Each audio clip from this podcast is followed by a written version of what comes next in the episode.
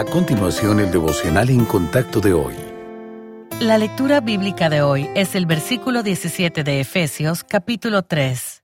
Para que habite Cristo por la fe en vuestros corazones, a fin de que, arraigados y cimentados en amor, Ayer vimos que Pablo oró para que los efesios tuvieran fortaleza interior. Esa fortaleza les ayudaba a perseverar en medio del sufrimiento, pero también les transformaba para que Cristo habitara por la fe en sus corazones. Notemos que Pablo no oró para que Cristo entrara en el corazón de los creyentes, como ocurre en el momento de la salvación. En lugar de eso, oró para que Cristo habitara en el núcleo de sus seres. Dicho de otra manera, Pablo está diciendo que cuanto más fortalezca el Espíritu, las vidas de las personas más crecerán en todo en aquel que es la cabeza, esto es Cristo. El señorío de Cristo se establecerá cada vez más en sus vidas, y con Cristo como Rey en sus corazones, el reino de Dios crece también. El dominio justo y misericordioso del Señor puede propagarse a través de sus vidas a sus familiares y comunidades. Nuestras oraciones por los demás, por tanto, no son solo para su transformación personal, aunque es crucial. A medida que nos asemejamos más a Cristo, actuamos más como Él lo haría, transformando nuestras relaciones y comunidades. Eso mismo ocurrió cuando los primeros cristianos asombraron a sus prójimos al mostrar amor no solo por los suyos, sino por todos. Y ahí es donde sigue la oración de Pablo, que exploraremos los próximos días.